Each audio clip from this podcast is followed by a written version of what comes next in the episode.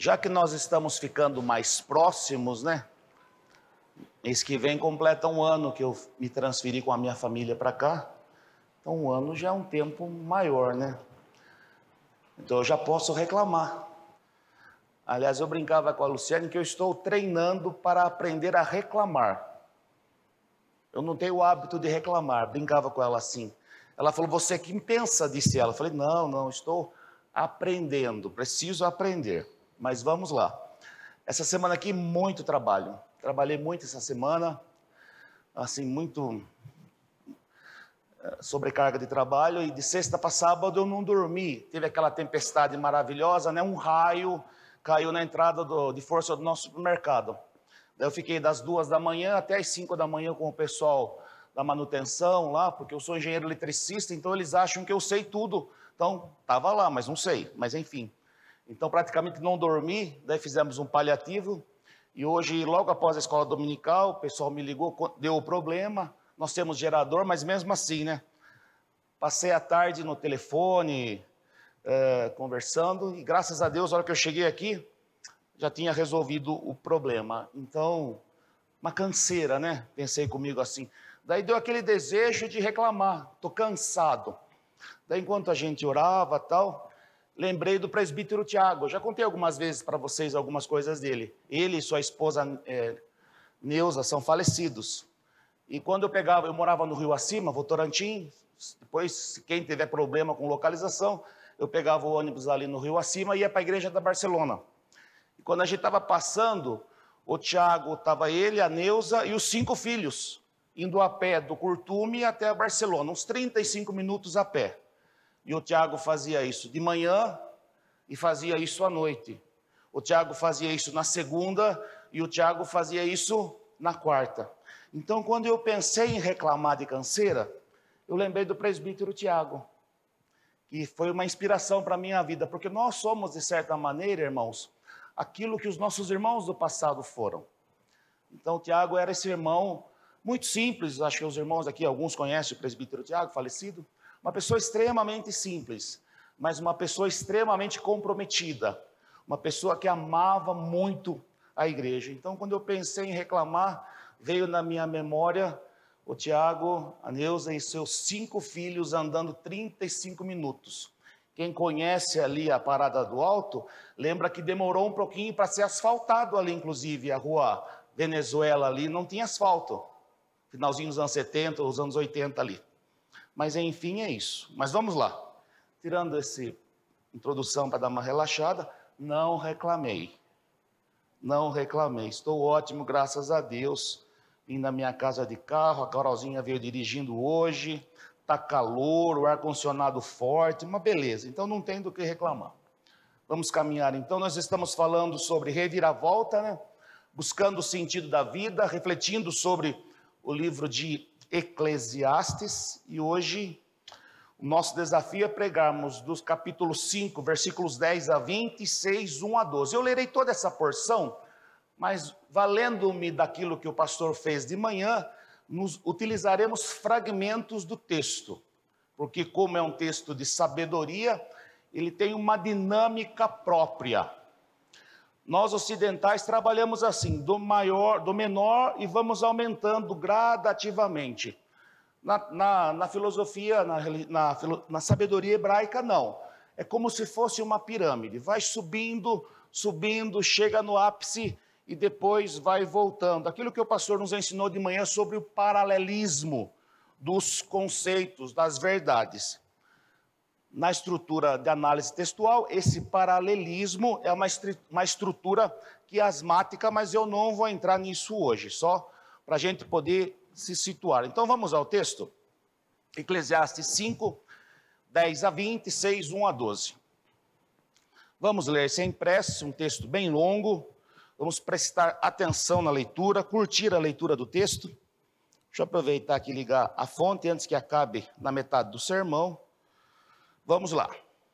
Quem ama o dinheiro jamais terá o suficiente.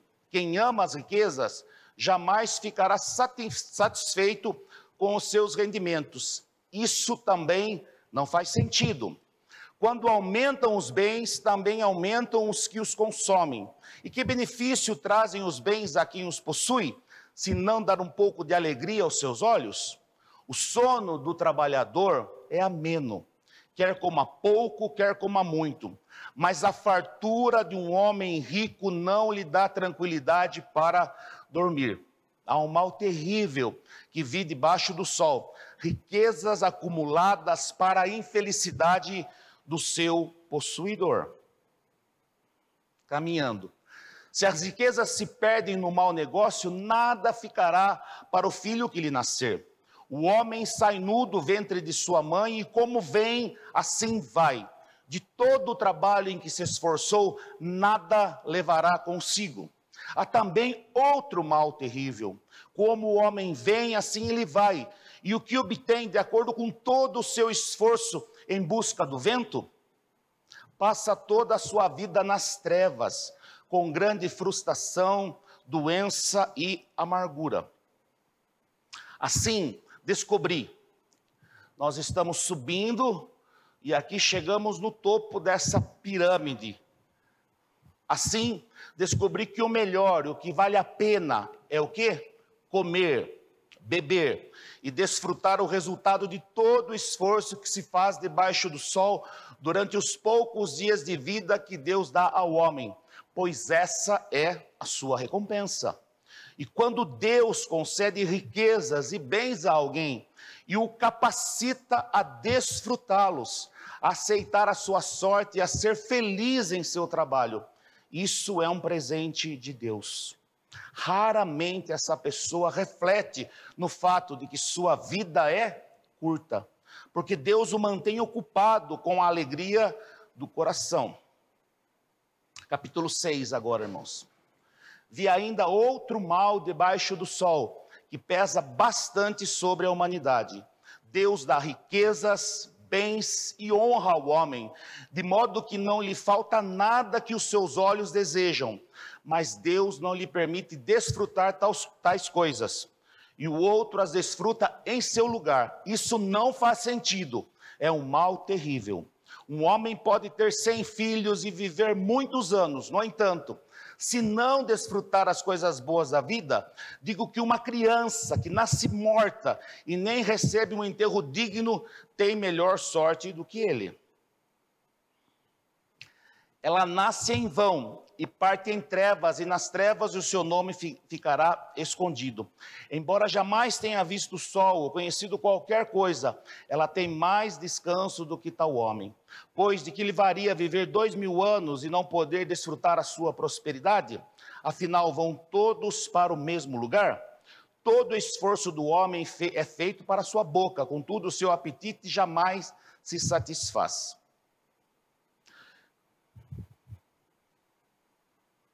Que vantagem tem o sábio em relação ao tolo? Que vantagem tem o pobre em saber como se portar diante dos outros? Melhor é contentar-se com os olhos, com que os olhos veem, do que vaguear o apetite. Isso também não faz sentido, é correr atrás do vento. Tudo o que existe já recebeu um nome e já se sabe o que o homem é. Não se pode lutar contra alguém mais forte. Finalizando, quanto mais palavras, mais tolices sem nenhum proveito. Pois quem sabe o que é bom para o homem nos poucos dias de sua vida vazia, em que ele passa como uma sombra? Quem poderá lhe contar o que acontecerá debaixo do sol depois que ele partir? Vamos orar mais uma vez? Ó oh Deus, nós estamos diante da tua palavra, estamos diante do Senhor como comunidade de fé. E queremos, ó Deus, como igreja, rogar que o Senhor mesmo venha a nos dar entendimento da tua palavra, para que o Senhor mesmo possa trazer o ensinamento aos nossos corações. Nesse momento único da nossa experiência quanto igreja, enquanto igreja, o santo culto ao Senhor, nesse momento da exposição da tua palavra, já te louvamos, já te bendizemos, já confessamos os nossos pecados, já manifestamos a nossa gratidão com os nossos dízimos e as nossas ofertas. E agora, Senhor, um tempo tão oportuno de ouvirmos a tua palavra. Que o seu Santo Espírito nos use para isso, para que nós possamos compreender aquilo que o Senhor tem para nós hoje e que isso seja algo aplicável para as nossas vidas, para os desafios do dia de amanhã. Abençoa meus irmãos e as minhas irmãs. Nos abençoa, Senhor. É a nossa oração em nome de Jesus Cristo. Amém. Irmãos queridos, como filhos de Deus, nós enfrentamos muitos desafios em nossa caminhada diária. E essa é a ideia de um livro de sabedoria. Nos dar princípios, nos dar base, nos dar uma sabedoria tal para que nós possamos enfrentar a vida como ela é. Porque no nosso imaginário é uma idealidade, mas a idealidade não existe. O que existe é a realidade. Em Cristo temos acesso pela fé à realidade da eternidade e do reino de Deus. Uma nova realidade se abre a nós em Cristo Jesus. A realidade da eternidade e do reino de Deus, e de certa maneira já se manifesta entre nós. Após o novo nascimento, isto é, quando o Espírito Santo transforma os nossos corações e reorienta os nossos desejos e aspectos na direção de Deus, passamos a perceber a vida de uma maneira nova. E dessa percepção nascem as lutas que iremos enfrentar como filhos de, de Deus, vivendo numa, numa cultura hostil à ética do reino de Deus.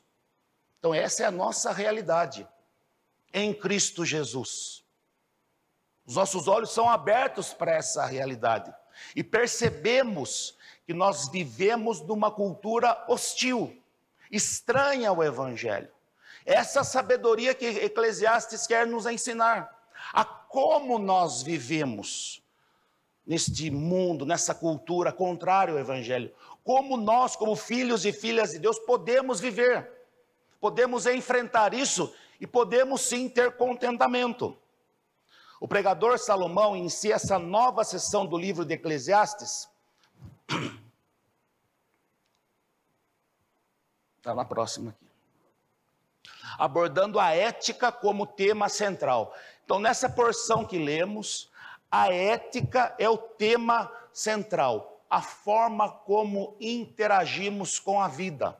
Isso é ética a forma como o cristão vive, a, fo a forma como nós negociamos, a forma como nós trabalhamos, a forma como nós somos vizinhos, a forma como nós somos em família, isso expressa a nossa ética. Porque ética é isso, é a forma como nós vivemos.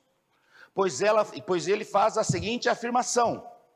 Olhe o caráter ético desse, dessa porção que lemos. Eclesiastes 5,8.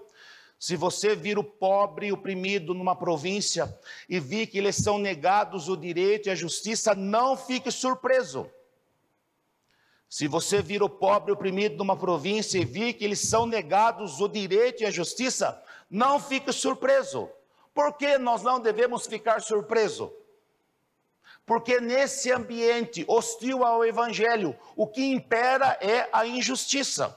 O que impera é a ausência de direito pois todo oficial está subordinado a alguém em posição superior, e sobre os dois há outros em posição ainda mais alta. Então, qual é a alerta que Salomão nos faz? Que nós vivemos num ambiente onde há uma ausência de direito, que nós vivemos num ambiente injusto, e que nós, enquanto filhos e filhas de Deus, somos chamados a denunciar isso. Não é acomodação, não é conformação, mas é, uma, é, é um viver tal que denuncia essa realidade. Nós, enquanto filhos e filhas de Deus, quando estamos vivendo a, a, integralidade da vida, nós devemos manifestar com a nossa vida contra toda a injustiça, contra toda a ausência de direito. E essa é a ênfase de Salomão. Então, o pregador quer o quê? Salomão, advertir as pessoas contra a busca por riquezas, porque a raiz da injustiça, a raiz das desigualdades é porque poucos querem muito e muitos não têm quase nada. Que o pastor disse pela manhã. Não deveria haver fome na terra. Não deveria haver fome na terra. Deus, o nosso Deus, na sua economia e sabedoria, proveu à humanidade a criação, as plantas, os vegetais, os animais, as frutas, de tal forma que não deveria haver fome na terra. E a palavra de Deuteronômio, citada por Jesus lá nos dias dos evangelhos, os pobres sempre estarão convosco. Por quê? Porque a realidade da injustiça se faz presente em nosso meio. Então, quando uns acumulam muito, na maioria das vezes é porque tiram daqueles que não têm quase nada. É só vocês irem para os Estados Unidos, meus irmãos. Numa, aliás, eu me recordo, a primeira vez que eu entrei numa padaria nos Estados Unidos, eu me perguntei assim: quem que come 5 quilos de bolo? Era um bolo de 5 quilos. Guilherme, 5 quilos de bolo. O Guilherme olhou assim, uma cara assim de, nossa, de chocolate. Era de chocolate. Mas vocês imaginam, meus irmãos, eu imaginei assim o desperdício. Eu fui na casa de um amigo meu, lá, né, nessa época, e ele comprou esse bolo. A família dele eram três pessoas. Cinco quilos de Eu não estou exagerando, irmãos, não é exagero de pregador, não é fato. Aquele bolão. Daí ele comeu um pedacinho, eu perguntei para ele: o que, que você vai fazer com isso? Amanhã eu vou jogar fora. Ele jogou fora a cultura do quê? Do desperdício a cultura do desperdício. Então, o pregador adverte as pessoas contra a busca o quê? Por riquezas. Mas em contrapartida, encoraja-las a desfrutar os dons diários de Deus. Então, a nossa mensagem vai guiar nessas, desses dois pressupostos: o problema das riquezas e a capacidade de nós desfrutarmos os, dons, as bênçãos diárias de Deus, diárias de Deus. Vamos lá. O primeiro pressuposto nosso aqui é o seguinte: os perigos das falsas promessas das riquezas. O perigo das falsas promessas das riquezas. Versículo 10 que lemos: Quem ama o dinheiro jamais terá o suficiente. Eu me recordo de um bilionário americano, essa todo mundo já ouviu, mas eu vou repetir também. É, quanto era suficiente para ele. Quanto de dinheiro ele precisava ganhar para ser suficiente? Quanto seria bom o bastante para que ele se sentisse satisfeito? Qual foi a resposta dele? Vocês sabem. Qual foi a resposta dele? Um pouco mais. O que lhe trará satisfação? Um pouco mais. Então, quem ama o dinheiro jamais terá o suficiente. Quem ama as riquezas jamais ficará satisfeito com os seus rendimentos. Isso também não faz sentido. Versículo 10. Algumas considerações que eu considero importantes para a nossa reflexão nessa noite. A primeira é: a busca por riquezas, meus irmãos, tem o seu ponto de partida numa visão de mundo materialista. Numa visão de mundo materialista. O materialismo é o princípio ético que guia os esforços dos homens em acumular bens materiais e ganhar dinheiro. Então, qual é a ideia? Que a busca por riquezas tem o seu ponto de partida numa visão de mundo materialista, uma forma de enxergar o mundo, uma forma de perceber a vida uma forma de entender a vida. A partir do quê? De um pressuposto o quê? Materialista. O sentido da vida se encontra onde? Nos bens materiais. O valor da pessoa se mede por aquilo que ela tem. Ou não é assim? Como nós avaliamos o valor de alguém? Sejam sinceros. Como nós avaliamos? Eu, na minha idade, já 52 para 53, de vez em quando encontro amigos, 20, 30 anos. Ah, sábado, no chá, uma irmã da igreja perguntou para mim: Você se recorda do Antônio Wilson? Eu falei, claro, sim, estudamos da, todo o colégio técnico no Rubens e Faria juntos. Então, quantos anos? Eu saí do colégio técnico, falo quando eu saí, 88 eu terminei o colégio técnico no Rubens e Faria. Então a gente encontra as pessoas e qual a primeira pergunta que a gente faz? Quando a gente fica um longo tempo sem encontrar o conhecido? A gente dá uma mirada na fachada para ver como ele está, para ver se ele se deu bem.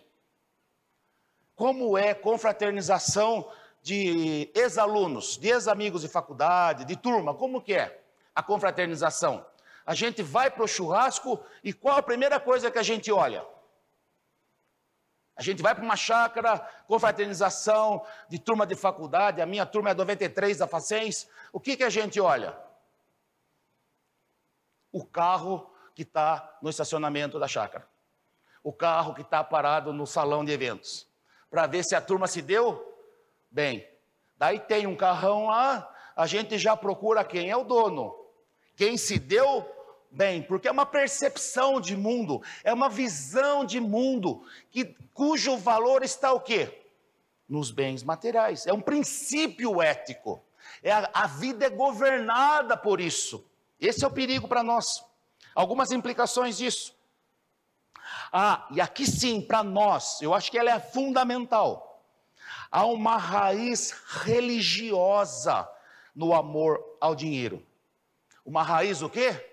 Religiosa. Ah, a pessoa é materialista. Mas é um princípio ético, é uma visão de mundo que tem o quê? Uma raiz religiosa. Pois existe uma busca intencional de encontrar sentido e satisfação para, para, a, para a existência através da busca por riquezas. Esse é o projeto do ser humano sem Deus. Esse é o projeto de existência materialista, cujo sentido da vida se dá no aqui e agora. Não existe vida além dessa. Por isso que a, a, por isso que a busca pelas riquezas, a busca pelo dinheiro tem essa raiz religiosa. A Bíblia fala que o dinheiro é uma potestade. A Bíblia fala que o dinheiro é um poder. É um Deus com letra minúscula. Por quê? Porque busca encontrar o que? Sentido para a vida. O homem, a parte de Deus, é uma vida sem sentido. E como ele encontra sentido para a sua existência? Como a maioria das pessoas encontra sentido e satisfação para a existência? Acumulando bens materiais. Isso é o perigo para nós. Porque essa raiz religiosa, ela é contrária ao evangelho. Essa raiz religiosa que se fundamenta no materialismo é contrária ao reino de Deus. Então, e nós, enquanto discípulos, se estamos caminhando nesta turma, nós estamos caminhando um caminho oposto, contrário ao do Evangelho. Por isso, isso é muito importante para nós essa noite compreendermos isso. Não é só juntar dinheiro, não é só querer ter bens, é querer ter um projeto de vida à parte de Deus. É fundamentar a sua esperança no quê? No dinheiro. B. Há um desejo humano, aqui ó, enfatizando aquilo que eu disse. Há um desejo humano de autonomia. Autonomia. Isto é, uma vida sem a interferência de Deus. Para que Deus? Para que Deus? Uma busca por segurança onde? No dinheiro. O homem faz a escolha de depender de si mesmo e das suas posses do que depender de Deus. E é aí que está o problema, meus irmãos, daqueles que amam ao dinheiro, daqueles que amam as riquezas, daqueles cujo projeto de vida é acumular, cujo projeto de vida é ter, porque há um desejo por autonomia, uma busca por viver uma vida sem precisar de Deus. Essa é a questão principal aqui que Salomão quer nos ensinar. Reflitam com isso, reflitam sobre isso. Onde está a nossa segurança? Onde nós depositamos a nossa segurança? Sentimos uma pontada no peito, já colocamos a, bolsa, a mão no bolso da carteira, ufa, tem um bom plano de saúde. Estou tranquilo. Não é assim? Nós somos assim. A fragilidade da nossa fé nós constantemente somos tentados a colocarmos a nossa esperança e a nossa confiança naquilo que nós temos. Eu e você somos assim. Mas o perigo é que a origem disso é uma raiz religiosa. Nós temos que depender do Senhor quando nós nos convertemos a Cristo Jesus, quando o Senhor vem, transforma a nossa vida e nós somos dele, a nossa vida depende totalmente do Senhor. Continuando, o amor ao dinheiro é um desejo que jamais poderá ser satisfeito. É aquela música do Kiko Zambianchi, que fez sucesso na minha época de jovem, a música Mais. Ela fez sucesso com o capital inicial, mas a música é do Kiko Zambiante. Eu sempre quero o quê? Mais. Eu quero mais de hoje, eu quero mais daquilo que eu posso ter, porque eu sempre quero o quê? Mais. Então, o desejo ao dinheiro, o desejo aos bens materiais nunca poderá ser satisfeito, porque eu sempre quero mais daquilo que eu posso ter. Olha a ênfase da, da poesia. Eu sempre quero mais daquilo que eu posso ter. Eu quero mais daquilo que eu posso ter. Por causa dessa insatisfação. E nós não podemos nos esquecer, meus irmãos, que esse amor ao dinheiro, a avareza, é um dos sete pecados capitais. O amor ao dinheiro é um dos sete pecados capitais. 1 Timóteo 6, 9 10 vai trazer luz para nós nessa questão. 1 Timóteo 6, 9 e 10. Os que querem ficar ricos caem em tentação. Os que querem ficar ricos caem em tentação. Olhe a raiz religiosa. Os que querem ficar ricos querem depositar a sua esperança em quem? no Deus dinheiro. Os que querem ficar ricos querem o quê? Querem uma vida autônoma. Os que querem ficar ricos querem depender da sua força, da sua competência, da sua inteligência e não depender de Deus. Por isso a afirmação de Paulo: os que querem ficar ricos caem em tentação, em armadilhas e em muitos desejos o quê? descontrolados, porque eu sempre quero mais. Eu quero mais daquilo que eu posso ter. Descontrolado e nocivo, que levam os homens a mergulharem na ruína e na destruição.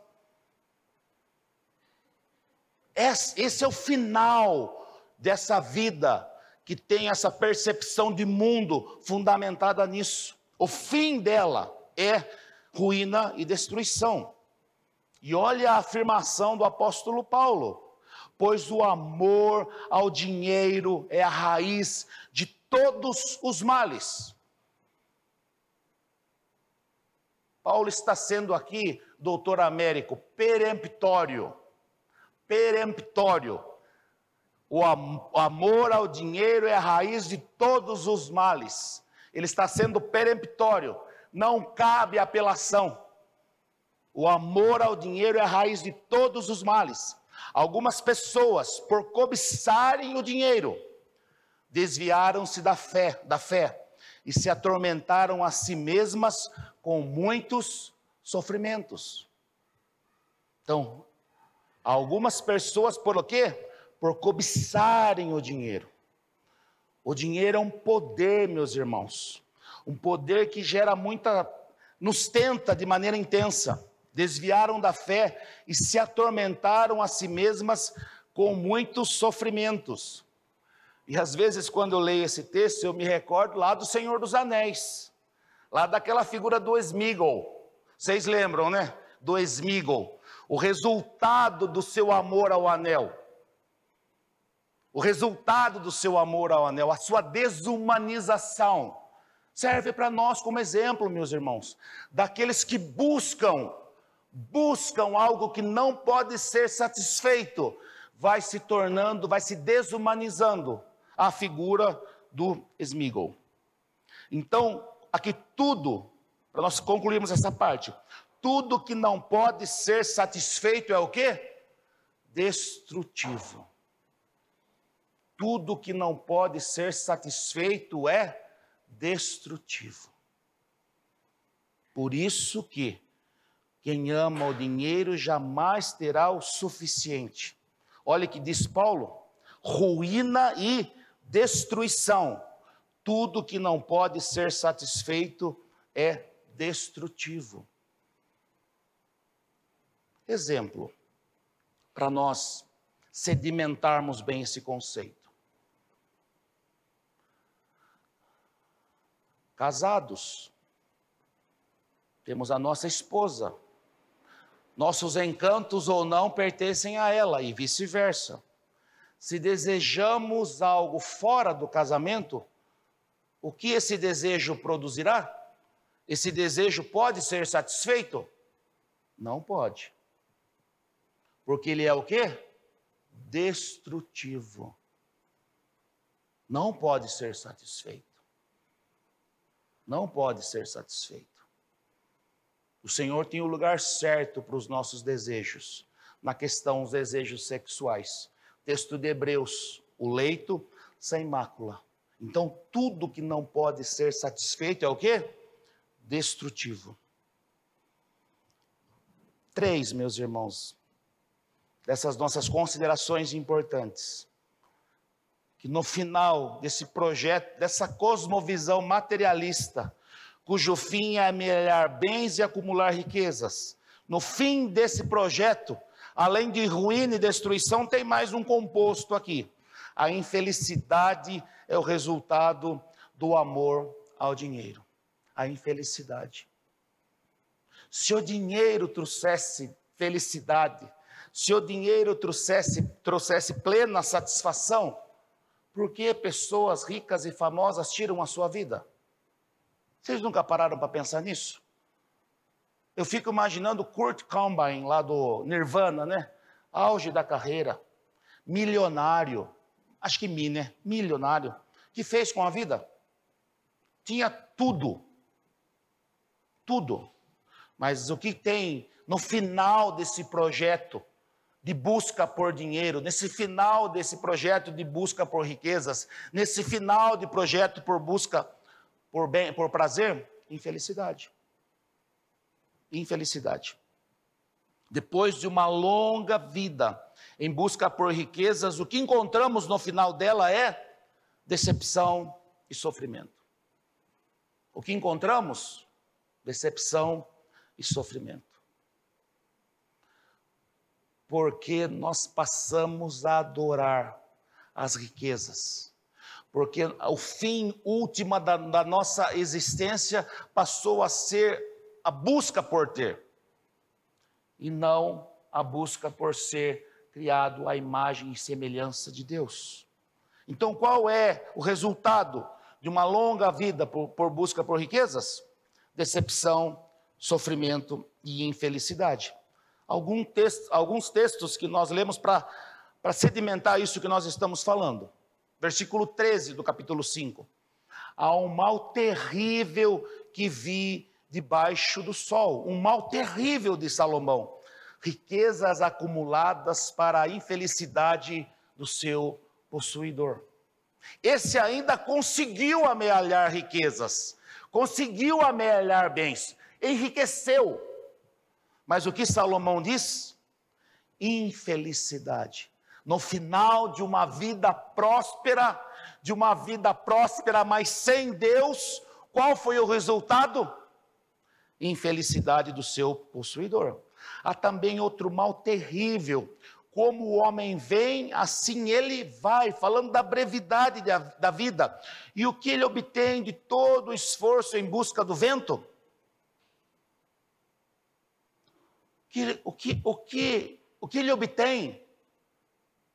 O que ele obtém no final de uma vida próspera e rica? O que ele obtém?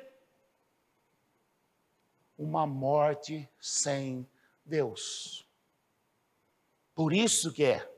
Há outro mal terrível.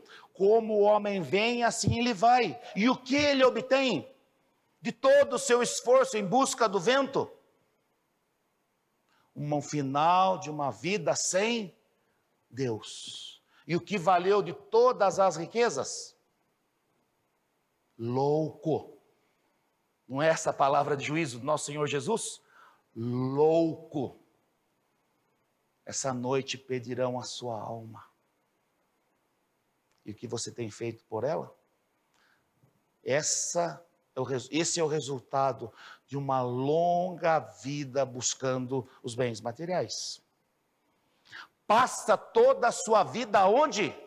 Nas trevas, com grande frustração, doença e amargura. Essa é a realidade daqueles que vivem uma vida ávara, uma vida mesquinha, uma vida distante de Deus. É o esmigo, meus irmãos, nas trevas, com grande frustração, doença e amargura.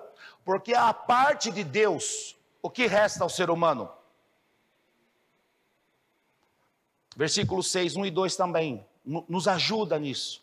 Vi ainda outro mal debaixo do sol, que pesa bastante sobre a humanidade. Um mal, um mal. Deus dá riquezas e bens e honra ao homem, de modo que não lhe falte nada que os seus olhos desejam. Ok, fiquei rico, mas Deus não lhe permite desfrutar destas coisas. Olhe como Salomão é forte nessa passagem.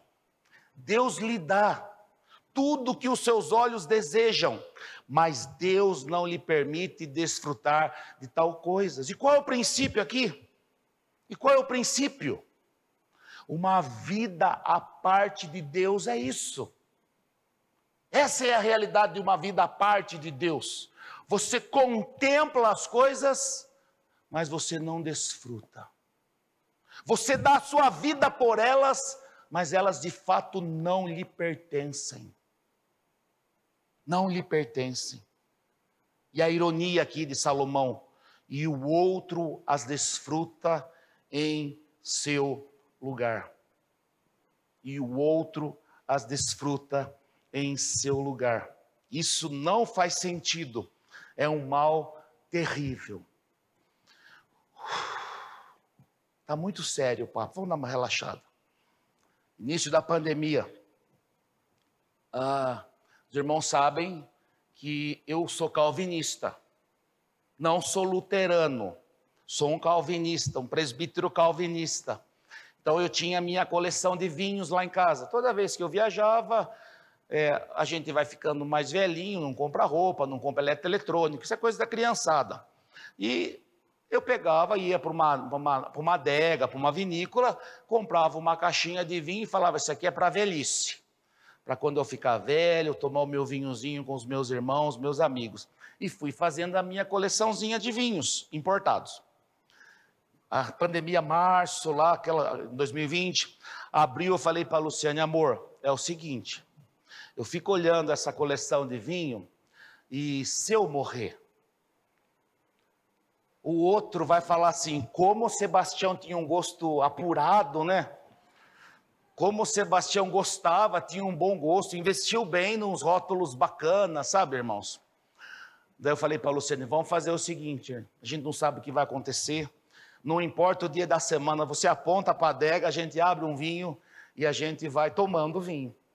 Até o Wellington teve lá algumas vezes, viu, irmãos? Olha aqui, tá o pastor aqui, ele estava na pracinha caminhando lá, naquele todo mundo lá, ele falava: "Vamos lá escondidinho no meu apartamento, vamos tomar um vinho" porque senão o outro desfruta em seu lugar. Mas isso é o juízo que Salomão está falando, daqueles que buscam a sua vida no acúmulo de bens dos quais não lhe pertencem, porque não aproveitaram. Agora a pandemia passou, né, irmãos? E a adega está vazia. Vamos lá. Vamos lá. Fazer o quê, né? Vamos lá. Quem sabe, né? Quem sabe? Olhamos então para o juízo e para os problemas desse amor ao dinheiro, amor às riquezas e tudo que, que significa. Isso que é importante, meus irmãos, o que significa isso? Mas o outro aspecto é a sabedoria está em desfrutar das dádivas de Deus com alegria. Por isso que eu falei do vinho, tá? Versículos 18 a 19, naquela pirâmide é, é, é, é o, o ponto alto daquilo que Salomão quer falar nessa porção. Assim descobri que o melhor e o que vale a pena é comer, beber e desfrutar o resultado de todo o esforço que se faz debaixo do sol durante os poucos dias de vida que Deus dá ao homem, pois essa é a sua recompensa a consciência da brevidade da vida, a consciência da finitude, a consciência que tudo vem do Senhor. Essa é uma consciência, tudo vem do Senhor. E quando Deus concede riquezas e bens a alguém e o capacita a desfrutá-los, a aceitar a sua sorte e a ser feliz em seu trabalho, isso é um presente de Deus. E aqui, meus irmãos, já de maneira mais rápida, Deus é o doador da vida. Deus é o doador da vida. E devemos desfrutar das bênçãos dele todos os dias, com alegria e com contentamento. O Senhor todos os dias derrama graça sobre as nossas vidas. Nós temos que ter a capacidade de perceber isso de receber essas bênçãos e com alegria e contentamento, porque Deus é o doador da vida. Deus é o doador da vida. E quando Deus concede riquezas e bens a alguém e o capacita a desfrutá-los, a aceitar a sua sorte e a ser feliz em seu trabalho, isso é um presente de Deus. Isso é um presente de Deus. O problema não está nos bens materiais, o problema não está na riqueza, o problema está no nosso coração. O dinheiro, meus irmãos, é uma bênção. Claro que é uma bênção. Quando ele é usado para quê?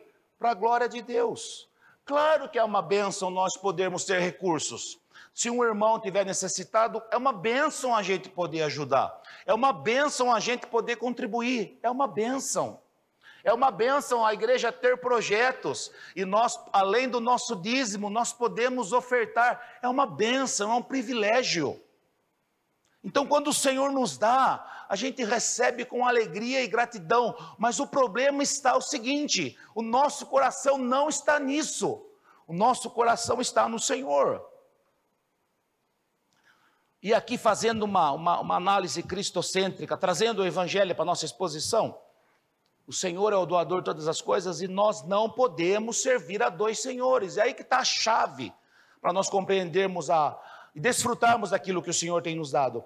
Ninguém pode servir a dois senhores, pois odiará um e amará outro, ou se dedicará a um e desprezará o outro. Vocês não podem servir a Deus e ao dinheiro. E o texto está falando aqui dinheiro como esse poder como essa potestade. Nós temos que servir a quem? A Deus. E o dinheiro e as riquezas são o quê? São bons servos nas mãos daqueles que têm discernimento para utilizá-los.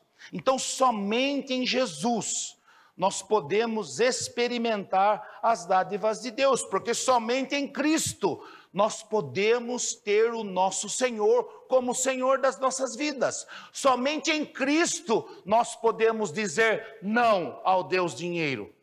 Somente em Cristo nós podemos compreender que o nosso trabalho glorifica a Deus. Somente em Cristo nós podemos compreender que o nosso, através do nosso trabalho, nós somos cooperadores com Cristo Jesus. Somente em Cristo nós podemos entender que o nosso trabalho abençoa o próximo. Somente em Cristo nós podemos entender que o nosso trabalho como discípulos de Cristo minimiza os efeitos do mal. Somente em Cristo nós podemos entender que quando vivemos para a glória de Deus através do nosso trabalho, o reino de Deus se torna visível. Essa é a sacada do texto. Não é abstração. Não é uma abstração. Então, somente em Jesus Cristo essa realidade se dá.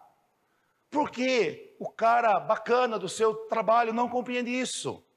Porque o seu cunhado, gente boa, que você gosta de curtir um churrasco com ele, não compreende isso. Porque falta para ele o Senhor Jesus. Somente aqueles que têm o Senhor Jesus têm a capacidade de compreender os perigos da riqueza, de saber que o dinheiro é um poder e saber que nós não servimos a Ele. Salmo 16, 11, eu gosto demais, aproveitar para citá-lo. Salmo 16, 11. Tu me farás ver os caminhos da vida. Como nós podemos compreender e perceber os caminhos da vida? Em Cristo Jesus. Na tua presença, a plenitude de alegria. Na tua destra, delícias como? Perpetuamente. Qual é o final de uma longa obediência da mesma direção? Qual é o final de uma vida que foi vivida em Deus e para a sua glória? É uma vida de ruína destruição? Não. O que, que o salmista diz? Qual é o final dessa vida que é vivida para a glória do Senhor? Na presença do Senhor é o quê? Plenitude de alegria. E na sua destra o quê? Delícias perpetuamente. De vez em quando eu brinco o presbítero Aaron, né? O profeta Isaías, na eternidade vai ter carne gorda, gaúcho sem problema nenhum. Não tem colesterol, não tem triglicérides, não tem hipertensão, não tem obesidade, está lá, carne gorda. Harmonizada com o quê? Érica, um bom Malbec, as bodas de Caná da Galileia. Lá, meus irmãos, lá. Gozo inaudito. Esse é o que nós vislumbramos no final da nossa caminhada. Ruína e destruição? Muito pelo contrário alegria indizível e cheia de glória. Para a gente orar e para a gente refletir. Eu pergunto: onde está o seu coração? Onde está a sua segurança? Em Deus ou nos bens materiais? Quantas e quantas vezes, meus irmãos, quantas e quantas vezes eu me senti tão seguro, tão tranquilo, mas sabem por quê? Porque a situação financeira estava excelente. E o Espírito Santo falando ao meu coração: a sua confiança está no dinheiro. Quantas vezes, meus irmãos? Daí o Senhor tem que necessariamente permitir os vales, as zonas, os tempos difíceis, para a gente o quê? Aprender a depender do Senhor. Nós precisamos do deserto, irmãos. Nós precisamos do deserto, da restrição, da dificuldade, da ausência, para compreendermos que tudo vem de Deus, pois onde estiver o seu tesouro, aí também estará o seu coração. Então, onde está o seu coração? Onde está a sua segurança? Segundo, o Senhor tem sido sua fonte de alegria? O Senhor tem sido a sua fonte de alegria? Filipenses 4:4. Alegre-se sempre no Senhor. Novamente direi: alegrem-se. Que o Senhor possa nos dar essa capacidade de compreender essa realidade. Salomão não está sendo assim amargo. Salomão não está sendo assim é, sem esperança. mas ele está apontando para nós uma realidade, uma realidade, que existe uma vida boa para ser vivida, mas esse projeto de vida boa não é o projeto do acúmulo, mas esse projeto de vida boa é uma vida vivida na presença de Deus. Deus muito os abençoe. Estamos chegando ao final do nosso encontro. Quero convidar você a se colocar em pé. Vamos orar e receber a bênção. Oremos. Senhor, nós somos gratos, ó Pai, por tudo que o Senhor fez nessa noite através da tua palavra, Senhor. Protege o nosso coração, ó Deus, contra as armadilhas das riquezas, ó Deus. Contra esse sentimento de autossuficiência, Pai, que muitas vezes o dinheiro nos dá. Livre o nosso coração, ó Deus, dessa tentação que o nosso prazer, ó Senhor, e que o sentido da nossa vida seja glorificar o teu nome. Amamos o Senhor, ó Deus, e isso deve ser o nosso alvo, amar o Senhor sobre todas as coisas, acima de todas as coisas. Nos ajuda, Espírito Santo. Agora, irmãos, que a graça de nosso Senhor e Salvador Jesus Cristo, o amor de nosso Deus e Pai, o conselho, o consolo, o poder e a ação do Santo Espírito de Deus estejam sobre vocês agora e para todo sempre. Amém.